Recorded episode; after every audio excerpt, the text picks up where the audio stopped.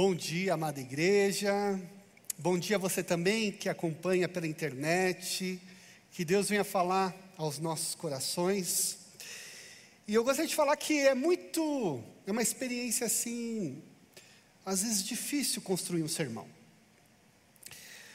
Porque construir um sermão é uma conversa que você tem com a sua própria alma, onde você senta, vamos imaginar assim, numa mesa, abre uma Bíblia, você convida Deus para esta mesa e fala: Senhor, fala, fala o coração aí do Elias, é, o que o Senhor tem por meio da tua palavra. E essa experiência, às vezes ela não é fácil, porque às vezes a gente está passando por lutas, por tempestades, e essa pregação, eu comecei a escrevê-la no mês de junho. E o mês de junho foi um mês muito difícil para mim, para minha família, porque foi um mês que o meu irmão contraiu o Covid e ele faleceu. E foi nesse contexto, no meio dessa tempestade toda, que eu fiz essa pregação e esperando, aguardando. Deus, fala com a minha alma, fale ao meu coração. E essa é a jornada de cada um de nós, onde nós precisamos ouvir a Deus, onde nós devemos encontrar Deus ao longo do caminho. A fé trata-se de um encontro com Deus. E quando nós olhamos alguns personagens bíblicos, olhamos, por exemplo, Abraão, Deus disse a Abraão: Abraão, saia da tua terra, do meio da tua parentela, e eu vou te levar para uma terra que eu te mostrarei.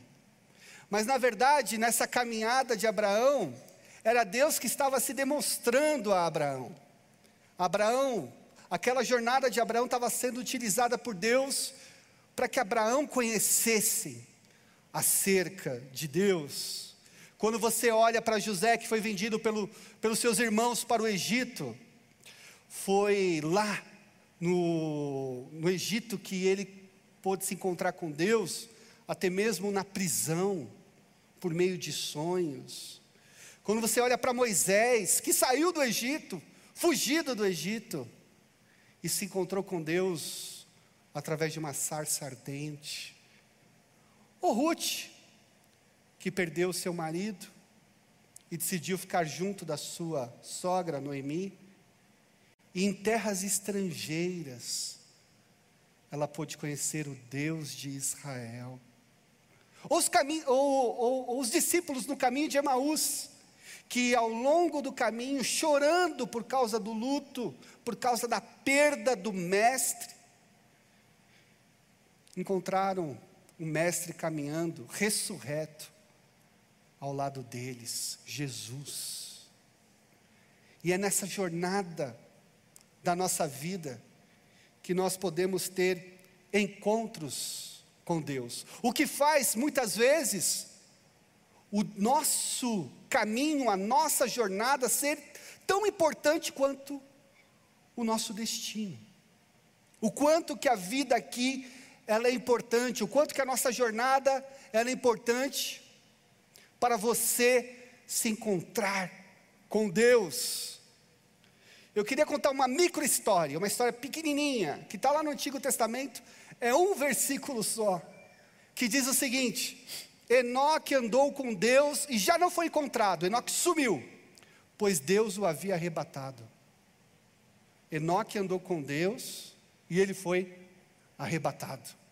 Mas lá no Novo Testamento parece que conta um pouquinho com mais detalhe, que diz o seguinte: pela fé, Enoque foi arrebatado, de modo que não experimentou a morte. Ele já não foi encontrado, porque Deus o havia arrebatado. Pois antes de ser arrebatado, recebeu o testemunho de que tinha agradado a Deus.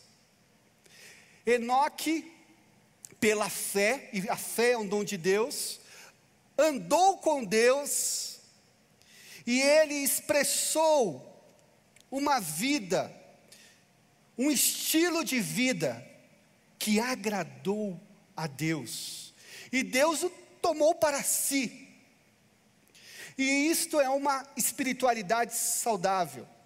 A espiritualidade saudável é aquela que nasce do seu encontro com Deus, do seu caminhar com Deus ao longo da sua jornada.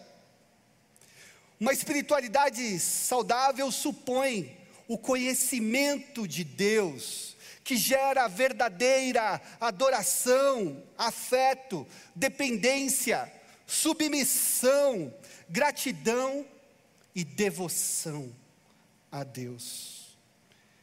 É uma pessoa que, por conta de andar com Deus, passa a adorá-lo de maneira correta e lhe dá o que a ele é devido. É uma atitude pessoal para com Deus que resulta em ações agradáveis a Ele, mas não só a Ele, a todos que estão à sua volta. Porque alguém que se relaciona, que anda com Deus, acaba de alguma maneira sendo canal de bênçãos de Deus para aqueles que estão à sua volta. É uma caminhada com Deus, é um encontro com Deus que afeta o nosso caráter e toda a nossa maneira de viver a vida. Porque encontramos Deus pelo caminho. É onde Deus passa a ser a centralidade em nossas vidas, juntamente com Cristo. Deus é o centro da sua história, da sua vida nada fica de fora, onde Ele vem a moldar a nossa forma de viver.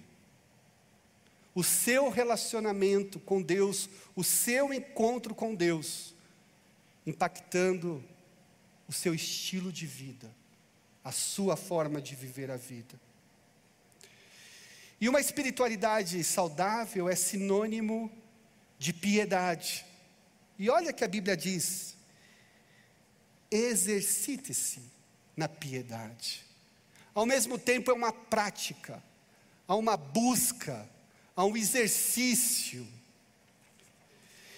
E esse exercício não é algo meramente humano, que o ser humano consegue por si só.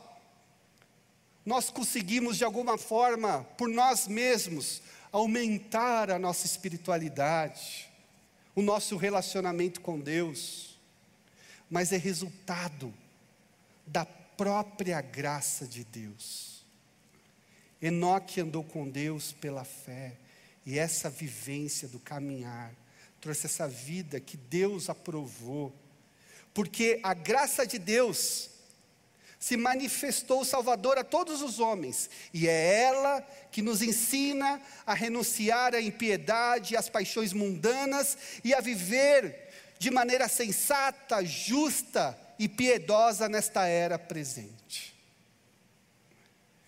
Você anda com Deus, e pela graça de Deus, é, esse relacionamento alcança o seu estilo de vida, a sua forma de viver, a caminhada com Deus que te transforma pelo caminho, ao longo do caminho. E conhecer a Deus, eu costumo dizer que é igual conhecer os mares, porque praticamente é impossível você conhecer o mar na sua totalidade. Eu já fui em algumas praias, acredito que vocês também, e vocês conheceram ali o mar. Mas aquilo lá é só uma pequena, pequena demonstração do mar. O mar é muito além da praia. O mar tem ali a sua vastidão, a sua grandeza. Você pode imaginar assim: ah, o marinheiro conhece bastante do mar, ele navega pelos mares, mas ele não necessariamente conhece as profundezas do mar. Aquele que estuda a respeito dos mares na, na faculdade, Conhece muito acerca do mar, mas não necessariamente conhece na prática, talvez nunca navegou muito pelos mares. Então, o mar a gente sempre fica devendo. Sempre tem algo que a gente pode conhecer mais acerca do mar. A gente é sempre limitado. Agora imagina acerca de Deus que criou os mares. Deus é muito além. Ele é muito mais profundo do que o mar. Deus é muito maior, muito grande. E tem muito para nós conhecermos acerca de Deus. E Deus ele se revela, ele se revela por meio da sua palavra, ele se revela por meio de Cristo Jesus. E ele se revela também na nossa história, na nossa jornada, na nossa caminhada. E o sofrimento, quando nós passamos por um sofrimento, pode ser um intensivão de Deus nas nossas vidas. Pode ser um momento que você dá um salto no seu conhecimento de Deus. E eu gostaria de pincelar com vocês aqui alguns versículos acerca de Jó. Porque Jó ele recebe testemunho de Deus. É Deus que fala acerca de Jó. Deus fala que ele é irrepreensível, íntegro, homem que teme a Deus e evita o mal. É Deus que dá um like para Jó. E, e Jó era esse homem, esse homem que orava pelos seus filhos. Ele cobrava que seus filhos se purificassem. Jó oferecia holocausto a Deus, com receio que seus filhos tivessem cometido pecado contra Deus. Jó ele era o homem mais rico do Oriente. Ele tinha muitas posses. Para Deus não havia ninguém na terra como Jó. E Jó é uma história que se passa muito antes de Jesus. Na verdade, é um dos, das, dos primeiros livros assim da Bíblia, é antes de Abraão, o livro de Jó. É antes dos patriarcas, é um livro bem antigo. E Jó já tinha certo conhecimento de Deus, ele não tinha a revelação que nós temos nas nossas mãos nos dias de hoje. E olha que disse Deus a Satanás acerca de Jó: Reparou em meu servo Jó? Não há ninguém na terra como ele, irrepressível, íntegro, homem que teme a Deus e evita o mal. Mas o diabo tinha uma dúvida, e é bom deixar bem claro que essa dúvida era do diabo, não era uma dúvida de Deus. Ele diz o seguinte: será que Jó não tem razões para temer a Deus? Respondeu Satanás. Será que não existe algumas coisas aí que faz Jó ser um homem temente a Deus? Acaso não puseste uma cerca em volta dele, da família e de tudo que ele possui? Tu mesmo tens abençoado tudo o que ele faz de modo que todos os seus rebanhos estão espalhados por toda a terra. A grande dúvida era: por que Jó era assim? Será que não era um bom negócio para Jó servir a Deus, ser temente a Deus? Será que todo esse temor não era um bom negócio para ele? Será que ele não tem boas razões aí, com tudo que ele tem, para adorar a Deus.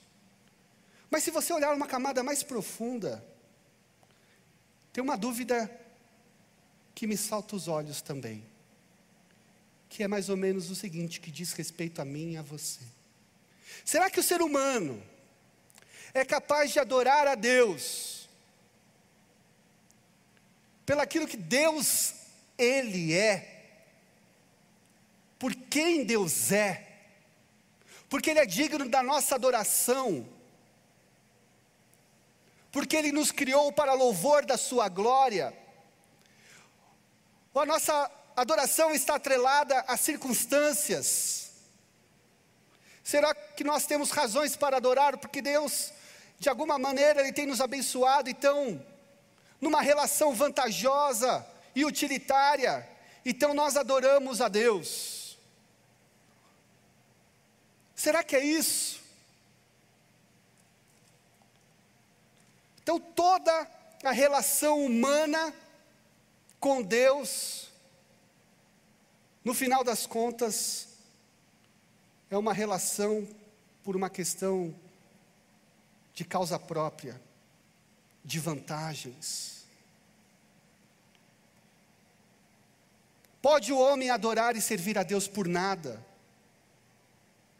É possível entrar no relacionamento com Deus baseado somente no amor, na adoração, na obediência?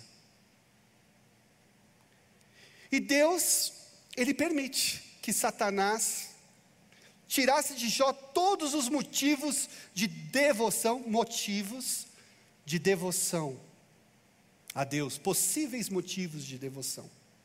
E numa sucessão de catástrofes, Jó ele perde absolutamente tudo: os animais, os servos, as propriedades, os filhos, as filhas. Tudo de repente vira apenas pó, cinzas, escombros. Jó ele perde tudo.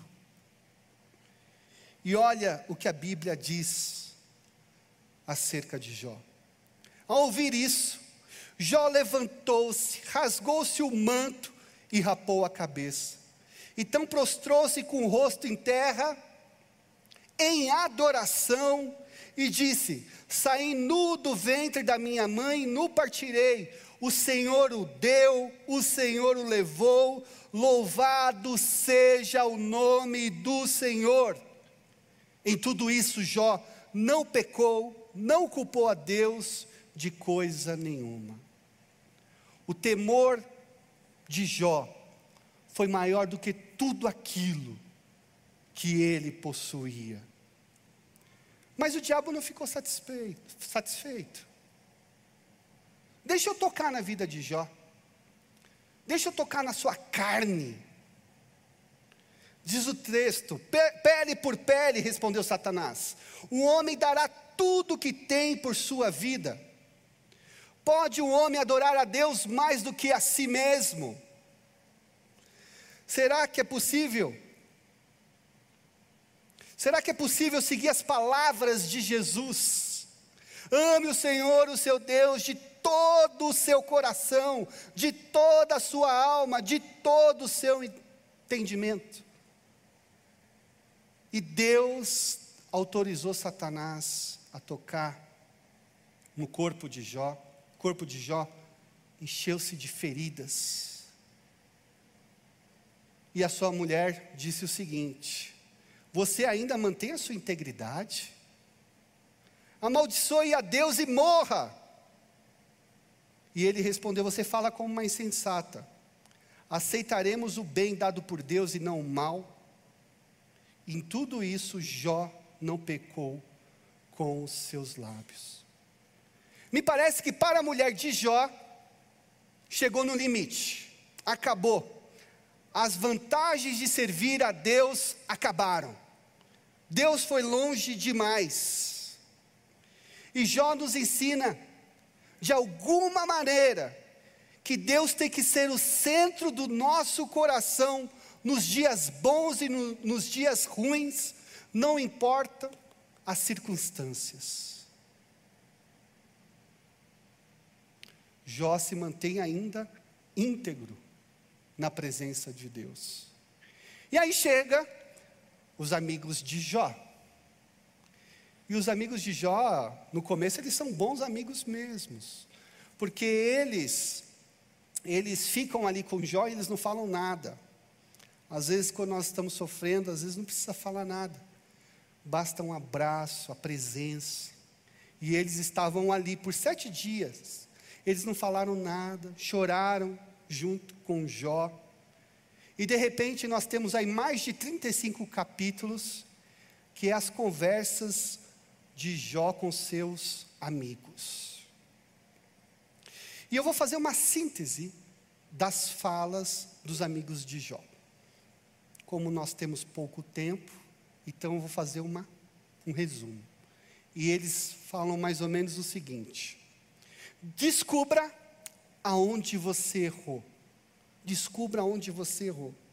Se arrependa do seu erro. Conte para Deus e você terá tudo de volta. Analisa aí o que está errado em você. Conte para Deus e você receberá tudo de volta no maior estilo. Barganhe com Deus.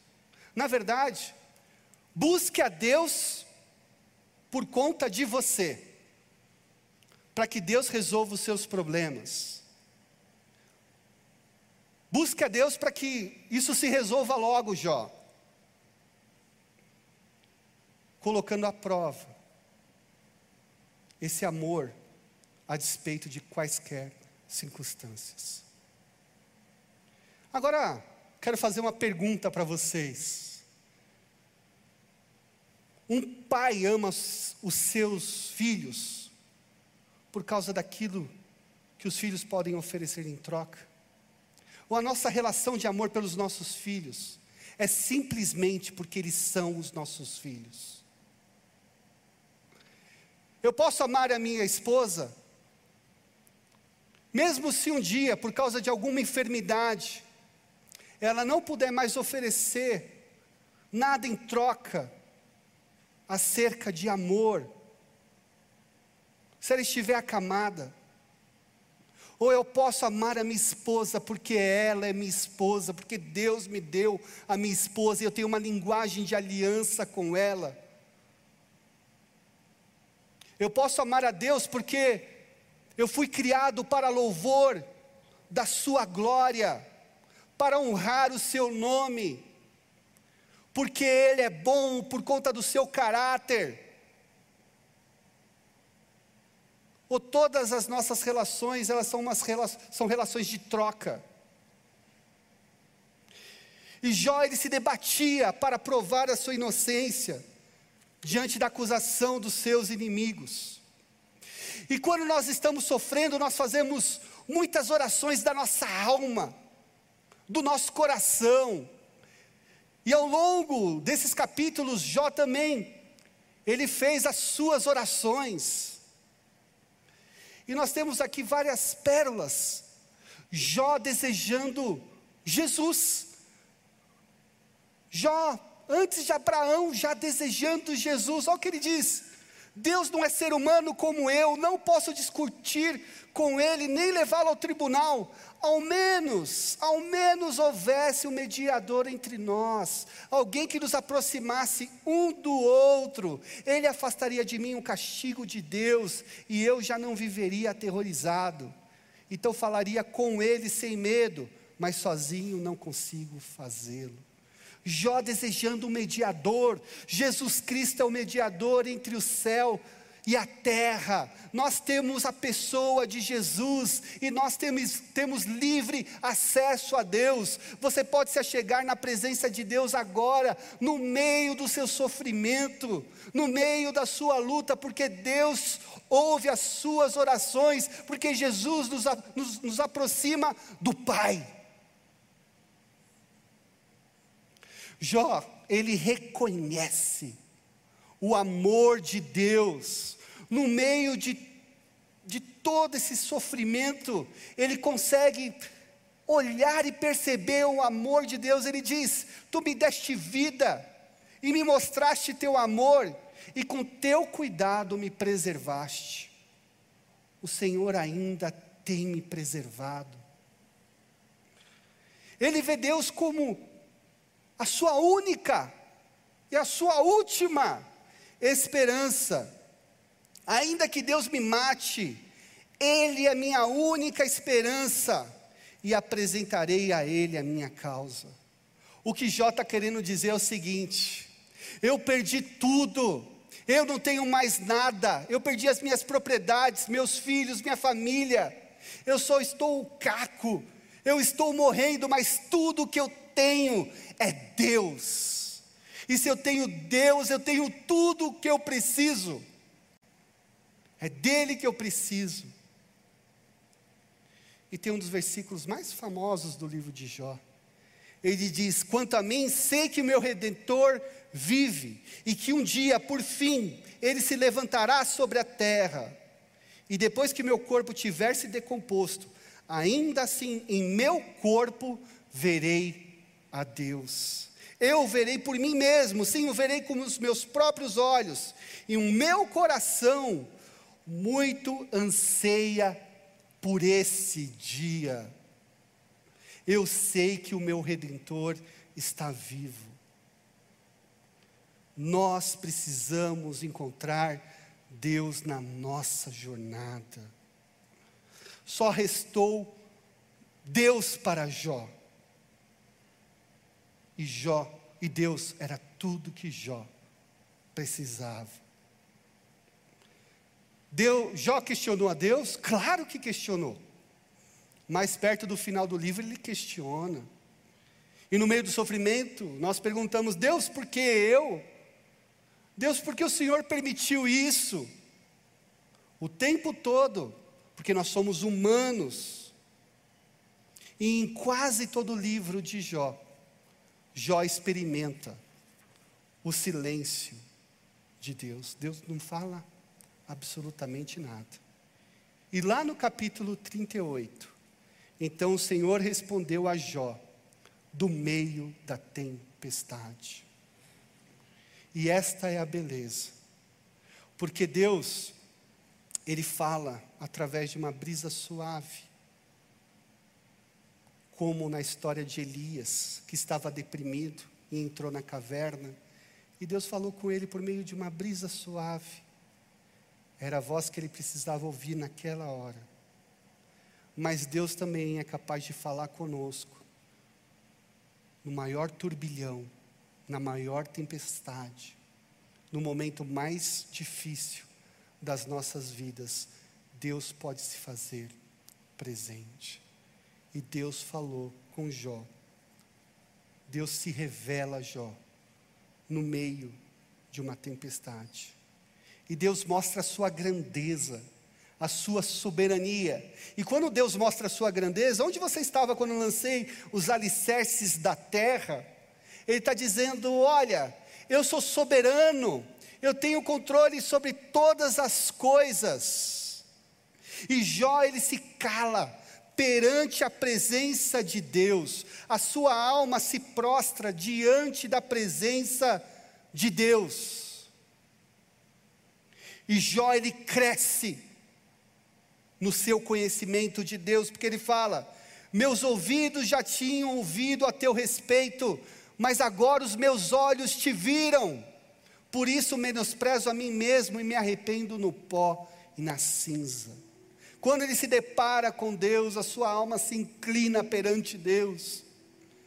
Jó, ele passa de um conhecimento, ele já tinha ouvido falar acerca de Deus, ele tinha um conhecimento cognitivo, ele sabia as coisas acerca de Deus, mas agora ele tinha um conhecimento contemplativo, ele conheceu a Deus ao longo da sua jornada, da sua história e do seu sofrimento. E nós podemos ter a mesma experiência. De nós sermos intencionais na nossa vida, em momentos difíceis, e falar: Deus, eu preciso de, de Ti, eu preciso me encontrar contigo, no meio dessa dor. E Jó, ele cresceu, cresceu no seu relacionamento com Deus, e diz o texto que Jó orou pelos seus amigos, antes mesmo de nenhum tipo de resolução, nada havia sido resolvido ainda. Jó estava sofrendo, e no meio do seu sofrimento ele ora pelos seus amigos.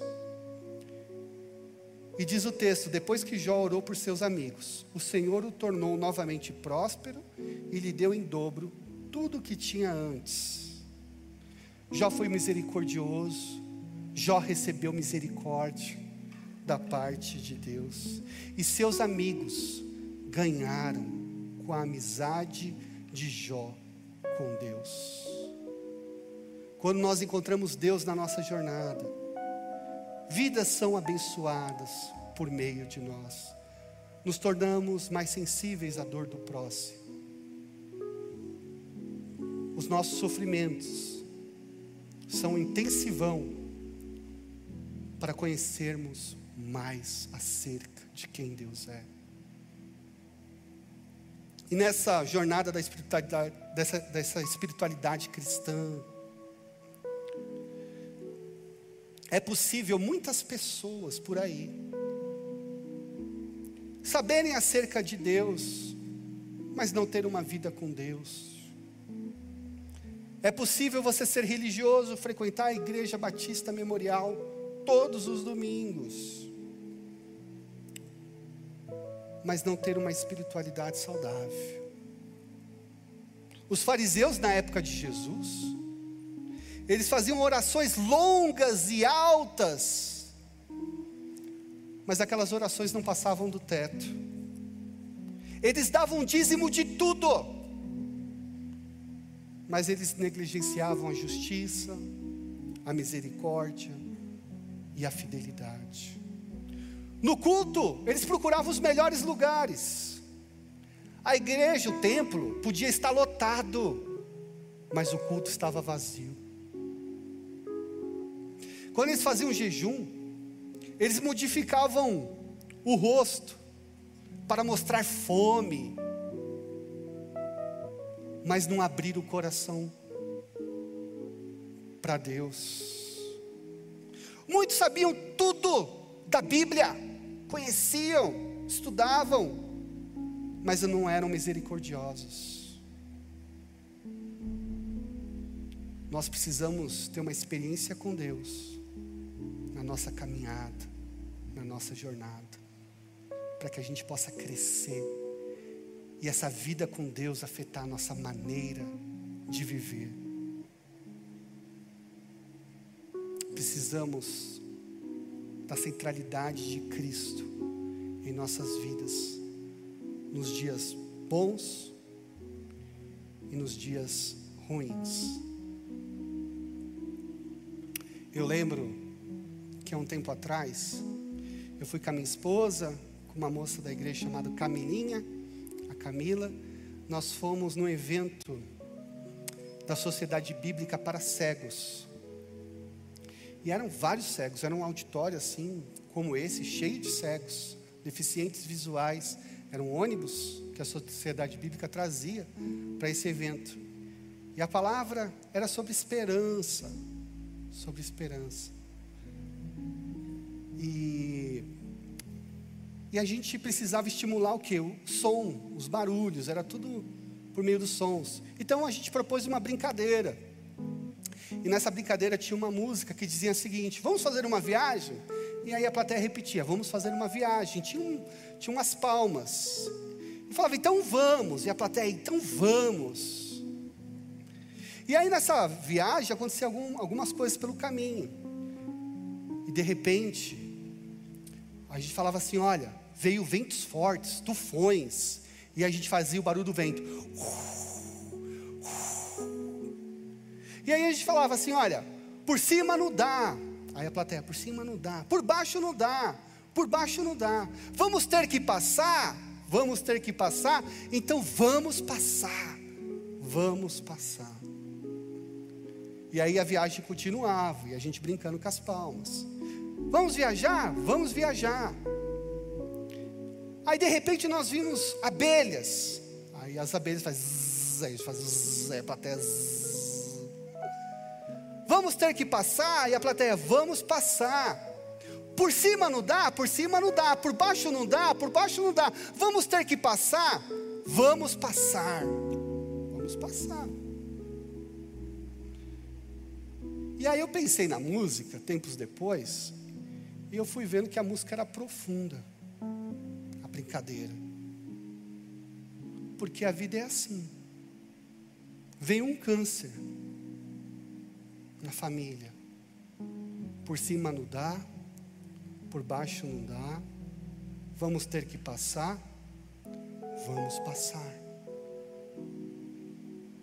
Aí veio o Covid, que pegou o meu irmão. Aí eu falo assim: vamos passar? E qual é a resposta, igreja? Vamos passar. Por cima não dá, por baixo não dá. Vamos ter que passar, então vamos passar. E é difícil. Só que nessa jornada, você pode olhar à sua volta e sabe quem está do seu lado? Jesus, Deus do seu lado. E nessa caminhada você cresce com Deus. E lá na UTI do meu irmão, do lado dele, sabe quem estava lá? Jesus. Ele tendo que passar. Mas Deus estava lá. E aí a gente vai passar, a gente vai passar. Por cima não dá, por baixo não dá, vamos ter que passar, vamos passar. Mas aí uma hora você chega no final, que é a morte. E aí você olha e fala assim: por cima não dá, por baixo não dá. Vamos ter que passar? Vamos passar. E aí você chega no destino. E quem está do seu lado? Jesus. E a paisagem é linda. E valeu a pena toda a jornada. Porque você cresceu no seu relacionamento com Deus. Eu gostaria de orar por vocês. Senhor Deus Pai, nós passamos por lutas, por aflições, por dificuldades, por angústias, por sofrimentos, que muitas vezes nós não entendemos, assim como Jó nunca entendeu as razões. Mas nós esperamos e aguardamos que o Senhor passe com a gente, que possamos encontrar o Senhor no caminho possamos crescer na, na nossa nosso relacionamento contigo. Que o Senhor se revele, se apresente a nós. E que isso, Senhor Deus, possa ser bênção na vida de outras pessoas que caminham ao nosso lado. Que possamos crescer contigo. Que o Senhor cuide do cora dos corações aqui, das mentes o Senhor abençoe a vida de cada um, no nome poderoso de Jesus. Amém. Amém. Às vezes, a gente está aqui pregando, né, Elias? Uhum. Você sabe, o Elias é nosso pastor de crianças, pastoreia muitos dos filhos de vocês.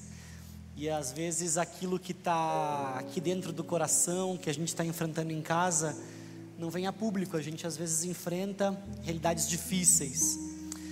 Ao longo dos últimos anos, as coisas têm sido difíceis, né, Elias? A Andréia, a esposa do Elias, teve um câncer, graças a Deus, já teve a remissão total desse câncer, mas como Elias mencionou, perdeu o irmão por decorrência da Covid nesse ano.